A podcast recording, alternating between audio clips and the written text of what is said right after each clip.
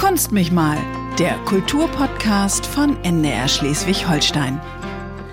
Herzlich willkommen zu einer neuen Ausgabe. Heute aus dem Marstall in Ahrensburg, ein beeindruckendes Gebäude mit einer langen Geschichte. Hier wurden früher edle Araber gezüchtet und gräfliche Kutschen untergestellt. Heute hat die Kultur hier ein Zuhause. Mein Gast ist Schauspielerin und Regisseurin Caro Dibbern. Hallo. Schön, dass wir hier sein dürfen. Die Aufnahme läuft. Es ist gleich halb eins, beste Mittagszeit in Schleswig-Holstein. Du kommst direkt aus der Schule. Warum du da jetzt regelmäßig ein- und ausgehst, darüber wollen wir genauso sprechen wie über die neu entdeckte Liebe zum Internet. Aber erstmal geht es äh, für alle, die dich nicht so direkt kennen, um dich. Es ist ein bisschen schade, dass es nichts bringt, ein Foto ins Mikrofon zu halten. Es gibt vermutlich den einen oder anderen, der sagen würde, Caro Dibbern, ach, die ist das bekannt aus Film und Fernsehen. Nicht? Doch, ja. oder? Was waren so deine größten Rollen? Äh, ich glaube, die größte war bisher in einer schönen bayerischen Serie Toni und Julia. Da war ich die beste Freundin der Hauptdarstellerin. Und das war tatsächlich, da konnte ich mal ein bisschen was drehen. Aber ich bin dann, das wusste ich auch schon vorher, ich bin dann irgendwann gestorben in der Figur. Ach nein. Ja. Das heißt, du bist in die Rolle gestartet, schon Ja, wissend, dass du Schon stirbst. wissend, das wird nicht lange dauern, ja. Blödes genau. Gefühl, oder? Ja, aber irgendwie war das auch spannend. Ich weiß noch, als ich diesen Dreh vorbereitet habe, da, ähm, also sich einfach darauf vorbereiten, okay, du stirbst, wie wird sich das wohl anfühlen? ähm, das war eine ganz schöne Reise und auch gar nicht so schlecht. Ich war plötzlich verdammt froh, am Leben zu sein. Tonio und Julia, bayerische Serie, ist übrigens im ZDF gelaufen, klingt Ja. ein bisschen kitschig. Ja, aber ich finde, die haben das sehr gut gemacht. Es hatte auch viel Humor. Das lag, glaube ich, auch an den Hauptdarstellern. Äh, Es war ein ganz toller Cast. Ja. Und äh, ich glaube leider, die laufen auch schon nicht mehr, aber sie hatten einige gute. Ich habe, damit Gute wir einen Folgen. Eindruck kriegen, ein bisschen was mitgebracht. Äh, kommt, glaube ich, aus der ersten Folge. Du holst Julia, die mit der Hauptrolle, äh, mit einem klapprigen Bulli vom Bahnhof ab. Nur mit den Männern. Ich meine, vielleicht wird man so, wenn man in unserem Alter noch alleine ist. Oh Gott. Aber du hast doch ganz sicher was in Aussicht, oder? Ich will mich auf meine Arbeit konzentrieren. Und da bewirbst du dich bei Tonio? Melli, das ist ein halbes Leben her. Und Tonio ist ein Gottesmann. Mit Betonung auf Mann. Ja, lass das den lieben Gott nicht hören, sonst.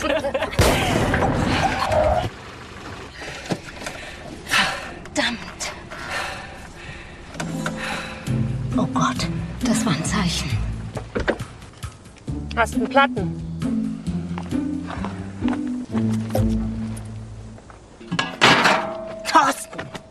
Passiert, wenn man mit einem Automechaniker verheiratet ist. Der hat doch unseren Reifen vertickt. Du hast recht. Es ist ein Zeichen. Die Reifenpanne mitten in den bayerischen Bergen.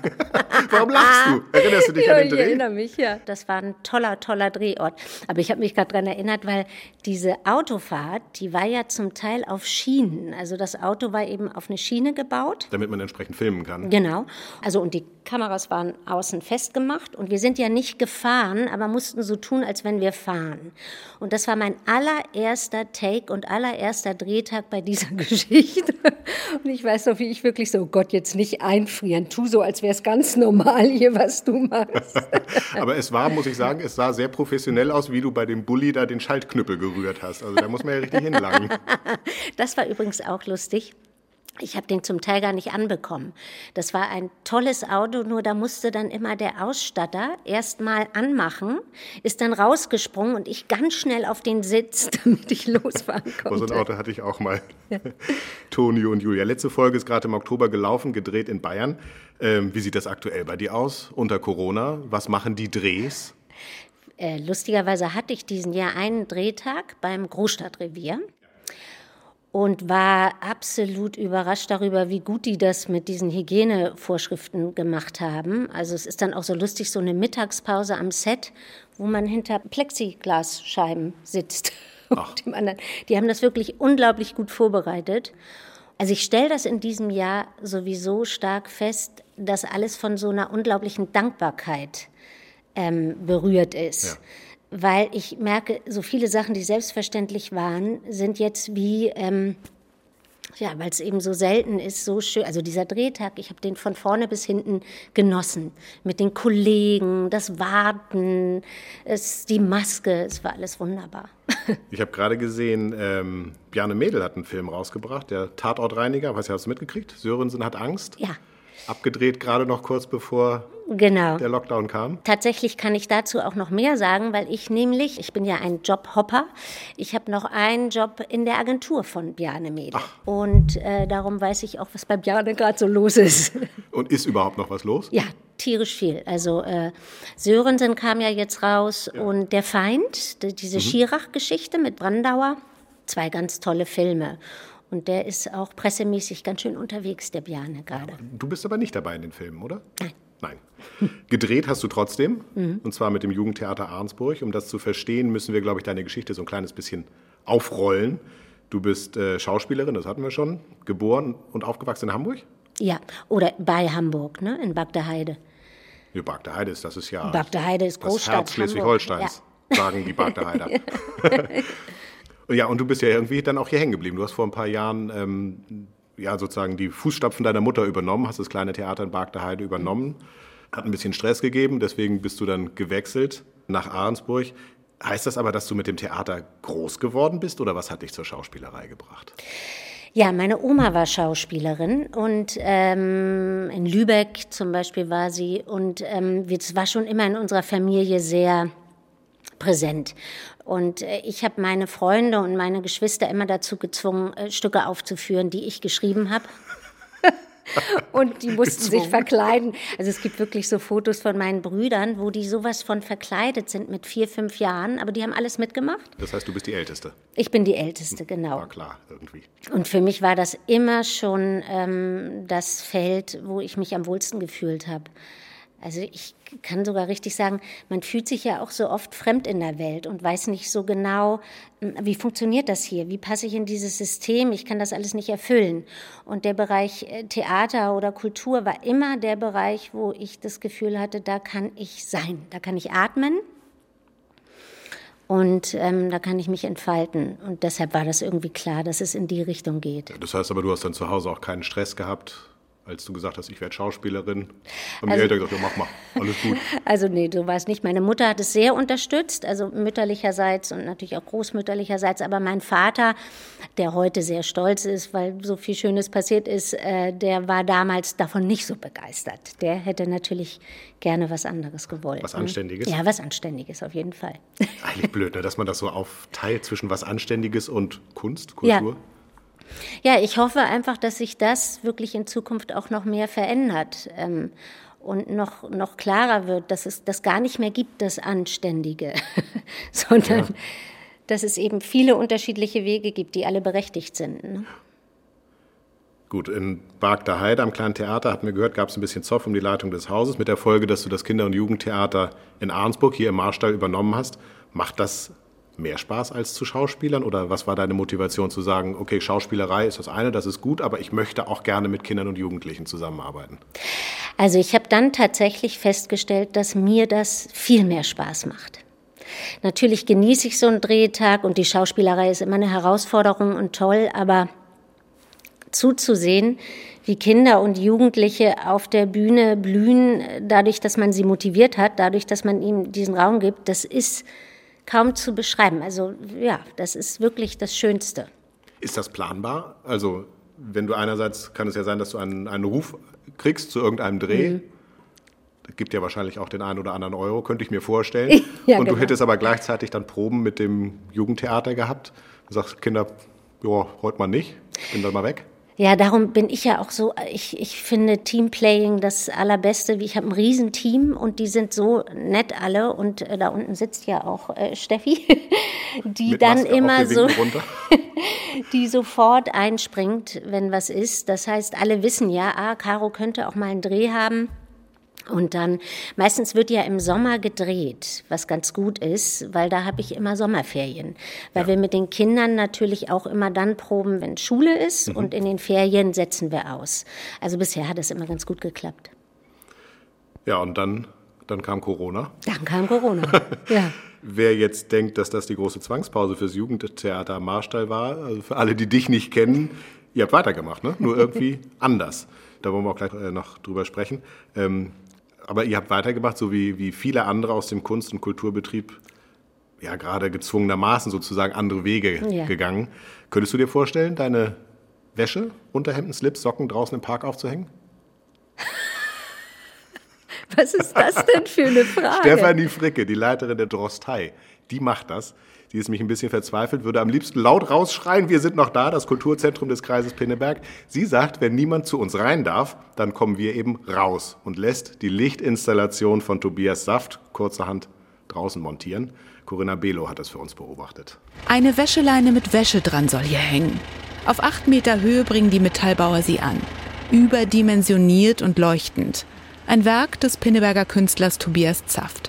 Sie jetzt zu zeigen, sagt die künstlerische Leiterin der Drostei Stefanie Fricke, ist eine Art Trotzreaktion. Wir haben gedacht, so, wir möchten jetzt gern was machen und wir möchten etwas machen, was die Menschen auch analog sehen und wahrnehmen können. Und ja, wenn keiner zu uns rein kann, gehen wir eben raus. Das ist die Idee dahinter. Wir leben in Zeiten, in denen wir in Zoom-Konferenzen Einblicke in unsere Privatsphäre geben, unser Leben über soziale Netzwerke öffentlich machen, online einkaufen und damit Daten preisgeben Tobias Zaft hat mit seinem Werk versucht, ein Bild dafür zu finden. Die Wäscheleine als Sinnbild für Intimität. Eigentlich. Ich will ja den größtmöglichen Kontrast schaffen zwischen privatem Raum und Öffentlichkeit. Es geht ja um die Auflösung von privatem und öffentlichen Raum, weil die Grenzen heute nicht mehr klar definiert sein können und ähm, es viele Widersprüche diesbezüglich gibt. Und ähm, da habe ich ein Symbol für gesucht und das in dieser Wäscheleine gefunden. Tobias Zaft lebt in Pinneberg und Peking. Hier hatte er auch die Idee für das Kunstwerk. Eine Wäscheleine zwischen zwei Häusern gespannt, sichtbar in einer Straßenschlucht. Gezeigt hatte sie dann aber nicht in Peking, sondern in Hamburg, Bremen und auf der Nordart. Hier hängt seine Wäscheleine also jetzt im Park mit großer Wiese, dahinter die Drostei mit der historischen Backsteinfassade. Ihn erinnere das an einen Garten. Das führt auch dazu, dass die Wäscheleine im Kontext mit dieser Wiese ähm, eigentlich ein vertrautes Bild erstmal erzeugt und dann auf den zweiten, dritten und vierten Blick mit dieser Erwartungshaltung bricht. Deswegen heißt die Arbeit auch Dresscode. Eine Wäscheleine mit Botschaft. Die Wäschestücke sind bis zu eineinhalb Meter groß, wiegen zusammen 200 Kilogramm. In Pinneberg hängen die Metallbauer sie an ein Stahlseil und einen LED-Leuchtschlauch. Die Wäschestücke funktionieren wie Leuchtreklame, auch mit LED. Zwölf sind es insgesamt. Unterhosen, BHs, Unterhemden, alle sind weiß, nur die Socken, die sind rot. Auch das ein Zeichen, sagt Tobias Zaft. Dresscode, eine Botschaft, die es zu entschlüsseln gilt, weiträumig zu sehen bis zum 11. April. Am besten kommen sie, wenn es dunkel ist. Eine Wäscheleine mit Botschaft. Coole Idee, oder? Herrlich. Total klasse. Und das zeigt mal wieder, was passiert, wenn man so beschränkt wird. Ja. Was mit Künstlern passiert, was für geile Ideen die dann haben. Ne? Muss man ja. wirklich so sagen. Ja. Also wir haben es gehört, die acht Meter lange LED-Wäscheleine von Tobias Zaft ist bis zum 11. April auf der Drostei-Wiese zu sehen. Das ist vielleicht ein kleiner Tipp am Rande. Die Drostei in Pinneberg geht andere Wege, bringt die Kunst, wenn wir schon nicht ins Museum dürfen, nach draußen. Ihr habt das mit dem Jugendtheater ähnlich gemacht. Ihr seid nach draußen sozusagen ins Internet gegangen. ja, wobei wir sind auch sprichwörtlich äh, nach draußen gegangen. Hier draußen ist ja ein Riesenparkplatz. Ne? Ja, und am da steht Anfang. Ja, da steht ein Auto gerade. Und am Anfang waren wir uns ja alle nicht so genau äh, sicher, wie dürfen wir jetzt proben. Es gab zwar Vorgaben, aber irgendwie musste man das auch immer selber so für sich rausfinden, was können wir machen, was nicht. Und wir haben die allerersten Proben alle draußen auf dem Parkplatz. Wir haben tatsächlich alle Stühle rausgebracht, laut Musik auf dem Parkplatz gemacht, haben da getanzt cool. mit denen. Also dann auch wirklich zwei Meter Autos? Abstand. Die, da waren ja, da waren ja kaum Autos. Äh, da war ja so wenig los in der Zeit. Wir durften, glaube ich, im Mai wieder proben, ab Mitte Mai. Und wir hatten da einen großen Freiraum und die Kinder haben es geliebt. Also das war wirklich toll.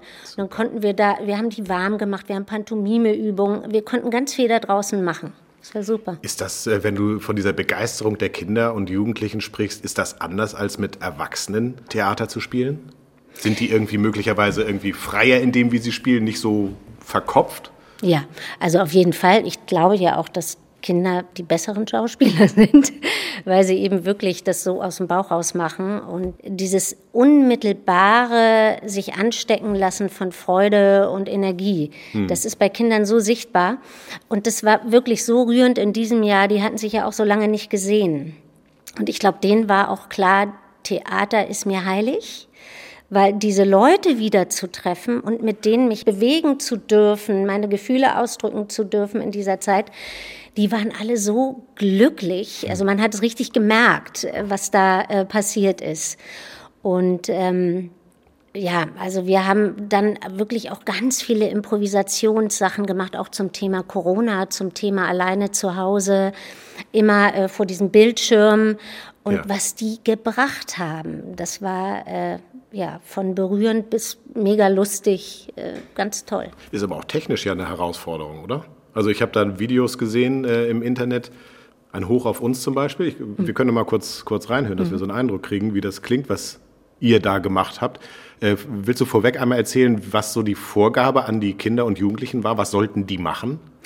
Also äh, die sollten einfach nur den Text so sprechen, dass sie ihn meinen. Wir hatten uns den gemeinsam mit den Kindern ausgesucht mhm. und äh, das war, wir haben das damals so gefeiert, dass wir so lange durchgehalten haben. Und dass die Kinder auch schon so lange ja. durchgehalten haben. Das war im Mai. Das war im Mai. Vergangenen Das sagen Jahres. wir jetzt im Januar 2021. Denkt an die Tage, die hinter uns liegen. Denkt an die Tage, die hinter uns liegen. Wie lange wir Freude und Tränen schon teilen. Wie lange wir Freude und Tränen schon teilen. Denkt an die Tage, die hinter uns liegen. Wie lange wir Freude und Tränen schon teilen. Ja, das haben wir ellenlang gemacht, damit die alle ordentlich. Hier geht jeder für jeden durchs Feuer. Hier geht jeder für jeden durchs Feuer.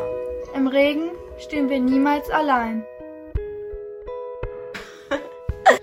Und solange unsere Herzen uns steuern, wird das auch immer so sein. Ich bin froh, dass du das gefunden hast im, im World Wide Web. Hoch auf das, was vor uns liegt, dass es das Beste für uns gibt. Ein Hoch auf das, was uns vereint. Ein Hoch auf das, was uns vereint, auf die kommende Zeit, die kommende Theaterzeit. Wir haben das, glaube ich, alles nicht so gut verlinkt. Aber du hast es gefunden. Gut. Das war gar nicht so schwer zu finden. Okay, ich habe einfach Jugendtheater, Marstall und Ahrensburg ah, eingegeben wunderbar. und zack war es da. Gut, weil wir nämlich gerade die Diskussion mit unseren älteren Jugendlichen haben, dass wir das alles nicht professionell genug machen. Ich finde ich ja rührend und sie haben auch recht. Aber, und ihr habt doch die Profis im Theater. Ja. Also wenn ich meine Kinder zu Hause sehe, wie die mit dem Internet umgehen, ja, was die da alles machen. Genau, also darum, die werden uns das jetzt beibringen. Ja, ist doch super. Das ist jetzt, ja. ja. So viele Lichter sind geblieben. So viele Lichter sind geblieben. So viele Lichter sind geblieben. Auf uns. So viele Lichter sind geblieben. Auf uns. Und wenn du das hörst, du hast eben, ich hatte das Gefühl, so kleine, kleine Tränen im Augenwinkel. Ja. ich habe das total vergessen, wie rührend das war. Also vor allen Dingen, das war ja wirklich am Anfang. Ne? Und die waren da schon so stolz. Ich weiß nicht, ob du gesehen hast, das eine Mädchen hat sich gefilmt, wie sie Masken näht. Da haben wir damals alle Masken genäht, um, um eben irgendwie unsere Familie damit auszustatten und so. Also ja, und wie, also damals auch, äh, dass diese Kinder uns Mut machen und uns sagen, los, wir schaffen das. Das ist doch enorm. Ne? Wie schaffst du das, die Begeisterung jetzt über, naja, wir sind jetzt im neunten, im zehnten Monat Corona, äh, aufrechtzuerhalten bei den Kindern und Jugendlichen?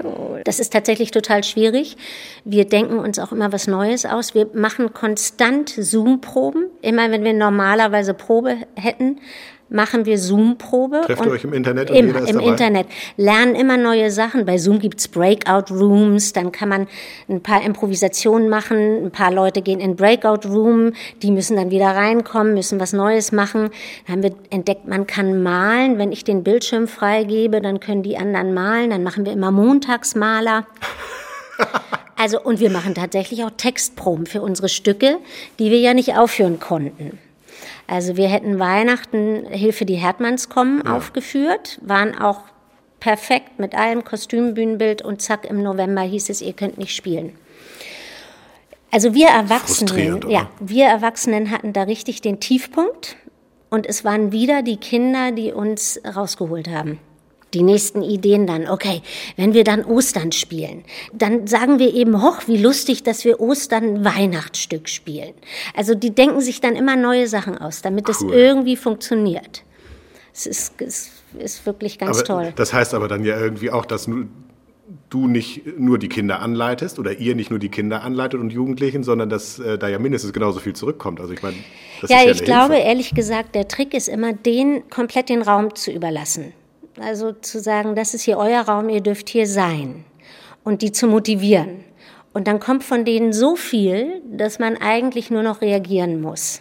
Die ältere Gruppe, von denen muss ich auch einmal erzählen, weil die sind besonders äh, kreativ. Das sind Jugendliche, also die sind so zwischen 14 und 18 die haben sich selber ein Stück ausgesucht, das heißt 36.000 Sekunden und geht darum, dass die Darsteller am Anfang des Stücks gesagt bekommen, in 10 Stunden, also 36.000 Sekunden, geht die Welt unter. Was nun? Ui. Und da proben wir jetzt ja schon seit einem Jahr. Das hätten wir übrigens jetzt bald aufgeführt, im Anfang Februar. Es findet natürlich auch erst im Sommer statt. Ähm, Wird aber noch aufgeführt, ne? Auf jeden Fall, das cool. muss, weil die Klingt haben da was spannend. entwickelt und vor allen Dingen, das war ja dann plötzlich so aktuell. Also ja. in dem Moment, wo das losging, Ende, äh, äh Ende Februar, Anfang März, ähm, mit der Pandemie, äh, da haben wir plötzlich gemerkt, wie, wer, wer, hat das geahnt? Die haben sich ein Stück ausgesucht, was genau davon handelt. All diese Ängste, all dieses, wer bin ich eigentlich wirklich? Wenn hier nichts mehr funktioniert, wer bin ich? Ähm, wie komme ich mit mir klar? Lebe ich wirklich das Leben, was ich leben will? Die Fragen stellen die sich alle und haben da so tolle Sachen entwickelt. Und die haben jetzt über Weihnachten und Silvester auch ganz tolle kleine Filme gemacht. Also da, die haben wir zusammen entwickelt, aber die haben das auch selber geschnitten. Und darauf bin ich auch wahnsinnig stolz, was die so gemacht haben. Äh, jetzt haben die großen Bühnen des Landes, also Kiel, Lübeck, Landestheater, die haben äh, angekündigt, den regulären Vorstellungsbetrieb bis mindestens Ende Februar ähm, einzustellen. Freiwillig, eigentlich war ja angedacht bis Ende Januar, jetzt machen die es schon freiwillig bis Ende Februar. Wenn wir von dir jetzt hören, dass ihr das Weihnachtsstück vielleicht zu Ostern aufführt, was ich übrigens eine großartige Idee finde, wie plant ihr? Wie geht's weiter? Ja, wir sind immer so, ich glaube, wie alle, in so Hab-Acht-Stellung. Also wie viel Termine wir geblockt haben im Laufe des letzten Jahres, weil wir immer weiter verschoben haben, immer hm. weiter verschoben. Ja. Also es ist so klar, das wird noch nicht so schnell was werden. Es wird ein frühsommerliches Krippenspiel. Klingt aufregend. Wir haben vorhin schon darüber geredet, dass wir, wir haben immer einen Tannenbaum in unseren Weihnachtsmärchen als Kulisse, weil das so schön ist, den wir schön klar, schmücken. Ah, ja, Dann haben wir uns überlegt, im Sommer, den schmücken wir schön mit kleinen Cocktailschirmchen, irgendwelchen Hawaii-Mädels. Genau, und das wird so ein bisschen sommerlich. ja. ähm, es gibt eine schöne Tradition. Meine Gäste bringen ein Objekt, einen Gegenstand oder zumindest ein Bild davon mit, ähm, was Ihnen viel bedeutet, so eine Art kulturellen Lieblingsgegenstand. Mhm. Ich habe dich auch gebeten, was mitzubringen. Mhm. Was ist es denn? Also ich habe zwei Dinge, weil das eine, das kann man so schön hören. Deshalb habe ich gedacht, ich bringe es mit. Du kennst die bestimmt, die schönen Sound Machines. Ja. Mit denen arbeite ich immer gerne während der Proben. Das sind, ähm, wir müssen es, glaube ich, ein bisschen beschreiben für alle, die dies nicht sehen. Ja, ich glaube, ich werde werd gleich mal eine bedienen. Und zwar diese hier. Wir haben mal gespielt, der kleine Vampir. Und da habe ich dann irgendwann diese kleine Maschine gefunden in einem Geschäft, die solche Geräusche macht. Das ist aber verstimmt, das Klavier. Oder was haben wir dann noch? Zum Beispiel auch herrlich ist der Sargdeckel, der sich öffnet. also eine kleine Plastikkiste mit ungefähr 16 Knöpfen drauf und da sind dann unterschiedliche Unterschiedliche Sounds, drauf Sounds genau, ganz viele.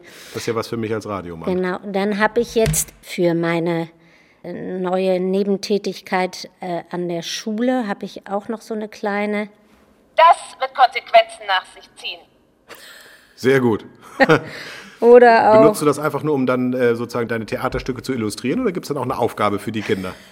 Nein, wir haben das eigentlich immer nur, um die bei Laune zu halten, weil ganz oft ist ja unheimlich viel Chaos mit Kindern und man kann natürlich laut brüllen und sagen, seid mal alle ruhig jetzt oder man äh, verlässt den Saal und guckt, ob sie irgendwann merken, dass, dass die Leitung nicht mehr da ist.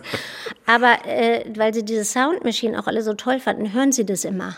Also immer wenn die angeht, ist plötzlich äh, bisschen Konzentration. Genau. Du sagst, du hast zwei Lieblingsgegenstände mitgebracht? Ja, das ist hier einer. Damit, das ist so ein, ähm, ja, so ein Zauberstab. Feenstab, ein Zauberstab. Mit, in golden Glitzer, mit, in golden Glitzern, mit Stern obendrauf. Und mit Stern obendrauf. Und ähm, es geht ja beim Schauspiel stark um Verwandlung.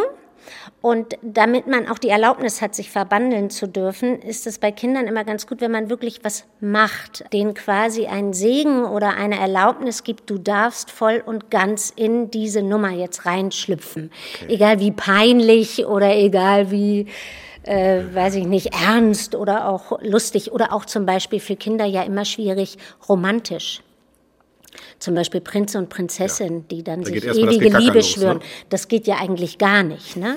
Und damit die wissen, ah, wir haben ganz offiziell hier von der Leitung, dürfen wir jetzt verliebt sein spielen, gibt es eben diesen Stab. Ich benutze den gerne immer bei kleineren Kindern, bei den Großen natürlich jetzt nicht mehr. Die finden das vielleicht ein bisschen komisch. Und dann kann man einfach antippen und sagen, so, du bist jetzt, ne? Aber Kadabra, du bist jetzt... Äh, Rumpelstilzchen. Ach nein. Guckst mich an und kommst auf Rumpelstilzchen. Ich frage nicht nach kausalen Zusammenhängen. Du hast es eben schon angedeutet, da schließt sich auch der Kreis so ein kleines bisschen. Du musst dir wie viele Kulturschaffende im Land ein zweites Standbein suchen. Ja. Um finanziell über die Runden zu kommen, vermute ich. Deswegen bist du auch direkt aus der Schule hier zu mir in den Marstall gekommen. ja, beziehungsweise aus der virtuellen Schule. Ich konnte das hier im Marstall machen über meinen Computer. Und da bin ich im Messenger mit der Klasse äh, immer äh, zusammen, die ich betreue. Aber was unterrichtest du? Theater? Eigentlich, Oder das ist natürlich, das ist der langfristige Plan. Ich bin im Moment quasi eine Unterstützung für eine Klassenlehrerin, die nicht immer da sein kann, weil sie mhm. natürlich auch ihre Kinder betreuen ja. muss. Und das sind die Fächer Weltkunde und Deutsch. Deutsch geht gut, das hatte ich auch selber im Abi äh, irgendwie. Äh, und Weltkunde, da muss ich mich immer schön einlesen, aber irgendwie geht's. Und ich habe das auch deshalb gemacht, weil mir plötzlich so klar wurde, als der zweite Lockdown kam, wenn ich jetzt nicht mehr diese ganzen Kinder äh, live da habe, dann mhm. geht's mir schlecht. Ja. Ich muss irgendwie sehen, dass ich weiter mit Kindern arbeiten kann weil dann schaffe ich die Zeit auch. Ist aber eine schöne Möglichkeit und da hast du vielleicht auch ein kleines bisschen Glück gehabt, denn ich weiß, dass es viele, viele Kulturschaffende im Land gibt, die ja diese Chance nicht haben. Genau. Andererseits hast du vielleicht auch Glück gehabt, du hättest ja auch Mathe unterrichten können, oder? du, da habe ich richtig gedacht, was mache ich dann? da muss ich das so faken, dass ich irgendwie eine Ahnung habe. Ich glaube ähm. manchmal, die haben mich genommen, weil sie dachten, naja, die kann improvisieren. Da fällt das dann nicht so auf. Ähm, kleiner Exkurs. Essen kann ja auch eine Art Kultur sein. Der dänische Hotdog. Magst du Hotdog? Ich bin Vegetarier. Dann magst du keinen Hotdog. Mhm. Oder den vegetarischen Hotdog, auch das gibt's. Äh, Hotdog für viele ein Muss im Dänemark-Urlaub. In diesem Jahr feiert unser nördlicher Nachbar Jubiläum. Das erste Fast Food und international vielleicht bekannteste Gericht des Landes wurde vor 100 Jahren zum ersten Mal in Dänemark verkauft. Am 18. Januar 1921 haben die ersten sechs Hotdog-Buden in Kopenhagen die Erlaubnis gekriegt, röde Pölser, also diese roten Würstchen, im Brötchen zu verkaufen. Per Axel Kröske über einen runden Geburtstag, der so nur in Dänemark gefeiert wird. Es ist eine schwierige Zeit für einen hundertsten Geburtstag. Etliche Hotdogbuden haben in diesen Tagen die Rollläden runter. Da bleibt einem ja fast nur übrig, die Zutaten in einem Supermarkt selbst zu kaufen. Brötchen, Remoulade, Senf und Ketchup, Röstzwiebeln, Gurken rauf und natürlich das Würstchen. Aber halt, da hat doch noch einer offen. Volke Mach, Kult der Flensburger Nordstadt, hält mit seiner Bude an der Gaststraße wacker durch. Dann kommt unten Senf rein, dann kommt links und rechts kommt zweimal Ketchup rein, auf die Wurst oben kommt nochmal Ketchup drauf, dann kommt links und rechts kommt wieder Remoulade rein und dann kommen Röstzwiebeln, rohe Zwiebeln rauf und Gurken oben rauf und dann sind wir damit eigentlich schon fertig. Haben Sie sich die genaue Positionierung gemerkt? Das wird noch wichtig. Und beim Würstchen stellt sich die Glaubensfrage. Rot oder ristet? Und damit gekocht oder gebraten? Ristet, ristet, auf jeden Fall. Also ich mag beide sehr gerne. Es gibt ja solche und solche roten Würste. Die einen werden richtig matschig und so seine sind immer schön knackig und geschmackvoll, obwohl die dann ja im Wasserbad liegen müssen. Im Repertoire hat Fulke auch die vegetarische Variante. Ne, es gibt auch den Hotdog ohne Wurst, hier den Kratzer, sag ich mal, da wollen sie denn keine Wurst rein haben, da kommen alle Zutaten rein, aber eben nicht die Wurst. Kratzer, mindestens genauso ein merkwürdiger Name wie heißer Hund. Luftlinie nur fünf Kilometer weg auf der dänischen Seite der Flensburger Förde steht die Hotdog-Legende, die jeder kennt. Annis Kiosk. Anni gibt es nicht mehr, den Kiosk aber schon. Bente Hartmeier arbeitet hier seit 35 Jahren und verriet ein wichtiges Alleinstellungsmerkmal neben der Qualität der Zutaten. Also wir machen den Senf auf die Wurst. Und das sind ja ganz viele, die den Senf unter die Wurst machen. Sonderwünsche kommen durchaus vor. Also im Sommer fährt Motorrad und er möchte so gerne Marmelade auf seinen Hotdog haben. Das finde ich äh, sehr verrückt. das finde er schön. Ich habe das noch nicht probiert und ich soll das auch nicht probieren. das internationale Copyright aufs Hotdog ist allerdings höchst umstritten. Da behauptet zum Beispiel die amerikanische Internetseite Culture Trip. Das vermutlich allererste Hotdog wurde unter dem Namen Dachshund Sausage von einem deutschen Immigranten von einem Straßenwagen aus in den 1860er Jahren in New York verkauft. In den 1890er Jahren soll das Hotdog schon der beliebteste Imbiss in den amerikanischen Baseballstadien gewesen sein. Im Hotdogland Dänemark ging es ja erst 1921 so richtig los. Erschütternd auch, dass ein Engländer, Paul Cunningham, einmal die dänische Hotdog-Meisterschaft gewann. Dabei stehen in dessen Zwei-Sterne-Restaurant gar keine Hotdogs auf der Karte. Dafür hat Annis Kiosk auch jetzt noch geöffnet und hier gönnt sich Bente Hartmeier auch immer mal wieder selbst ein Teil. Ja, das meint immer noch. Aber das ist nicht jeden Tag, das ist es nicht. Nein. Und wir in Schleswig-Holstein haben ja einen Vorteil. Wir dürfen noch ohne Grund über die Grenze und können Annis Kiosk problemlos ansteuern, wenn wir einen tagesaktuellen Corona-Test vorlegen und bei der Rückkehr mindestens fünf Tage in Quarantäne gehen. Caroline Dibbert, Regisseurin und Schauspielerin und Vegetarierin. Aber äh, Essen, ist das für dich auch Kultur? Oh, warum eigentlich nicht? Also ich finde Essen ganz, ganz wichtig. Und ganz, ich esse sehr, sehr gerne. Ja, ich finde, das könnte, ist auch Kultur, auf jeden Fall. Schon, ja. oder? Mhm, ja. Aber wir haben gehört, fünf Tage Quarantäne. Aber ich meine, für ein echtes dänisches Hotdog, ich kann euch verstehen, wenn ihr da ins Nachdenken kommt, allein der Geruch, das frische, längliche Brötchen, die Wurst, die gerösteten Zwiebeln und dann frei nach dem Motto, hier bin ich Mensch, hier beiß ich rein. Äh, apropos, wie stressfest bist du? Äh, es geht. Ö? Im, im, im, genau, im, vielleicht mache ich einfach Ö und Ä. Dann. Das klingt schon mal nicht schlecht schön, für den ne? Anfang. Ja. Hier bin ich Mensch, hier darf ich sein, so heißt es richtig, kommt im Original aus dem Osterspaziergang von Goethe. Kennst du die Passage? Schon mal gehört, ja. Ich habe sie aus dem Internet gezogen, ich kann sie auch nicht auswendig. Muss äh, aus Zeiten kommen, da waren die Corona-Abstandsregeln noch völlig unbekannt. Da heißt es, ich höre schon des Dorfs Getümmel, hier ist des Volkes wahrer Himmel. Zufrieden jauchzet groß und klein, hier bin ich Mensch, hier darf ich sein. Und damit kommen wir zu deiner Aufgabe. Der Stresstest wird sein, berühmte Zitate den richtigen Werken zuzuordnen. ja. Das kann ja heiter werden, ja. Na, ich hoffe, dass das Ja. heiter wird. Das erste Zitat, das ich uns rausgesucht habe, dem Glücklichen schlägt keine Stunde. Oh Gott. Ernst Busch? Ja, ist ein bisschen älter. Ein bisschen älter. Mhm. Ähm, äh, äh, äh, Ich kann dir die ganze Textpassage, da heißt Schiller. es. Schiller trifft meistens. Ist richtig. oh, der ist aus dem Himmel schon gefallen, der an der Stundenwechsel denken muss, der Uhr schlägt keinem Glücklichen. Schillers Wallenschein, Trilogie. Da kommen übrigens die meisten von diesen berühmten Zitaten her. Ich habe gesehen, eine lange Rede, kurzer Sinn oder man soll den Tag nicht vor dem Abend loben. Alles Wallenstein. Ach, das ist ja spannend. Das benutze ich tatsächlich auch immer mal. Gut, dass ich Ja? das jetzt weiß. Gut, nächstes Kann ich immer Zitat. noch mal so Quote? Ja, Schiller, Schiller? Hinter Schiller können wir jetzt aber einen Haken machen. Ja. Äh, Das nächste, was ich äh, uns rausgesucht habe, wo Licht ist, ist auch Schatten. Oh, das wäre so schön, wenn ich das wüsste. Das sagt man auch immer so dahin. Tatsächlich Ja. aus einem durchaus großen Werk.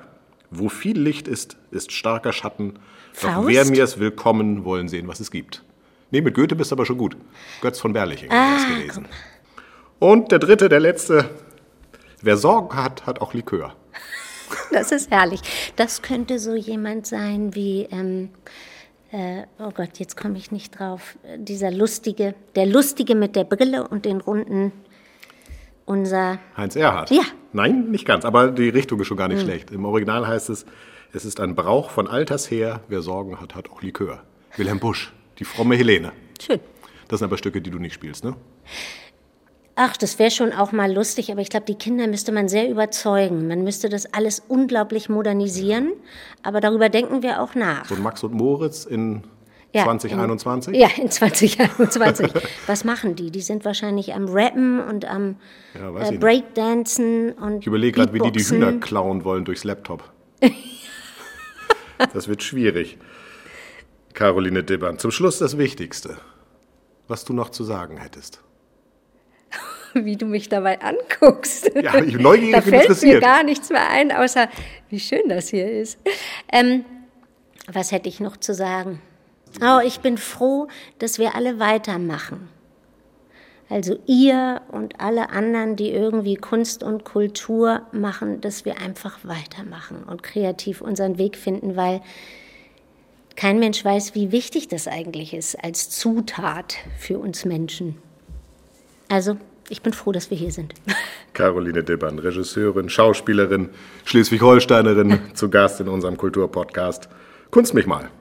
Ganz herzlichen Dank, dass Danke du mich auch. empfangen hast. Ja, so Schön, gerne. dass wir hier sein durften. Dieses war frei nach Wilhelm Busch, dieses war der elfte Streich. Der zwölfte folgt zugleich. Freuen wir uns auch auf die nächste Ausgabe Kunst mich mal. Bleiben Sie neugierig. Kunst mich mal, der Kulturpodcast von NDR Schleswig-Holstein.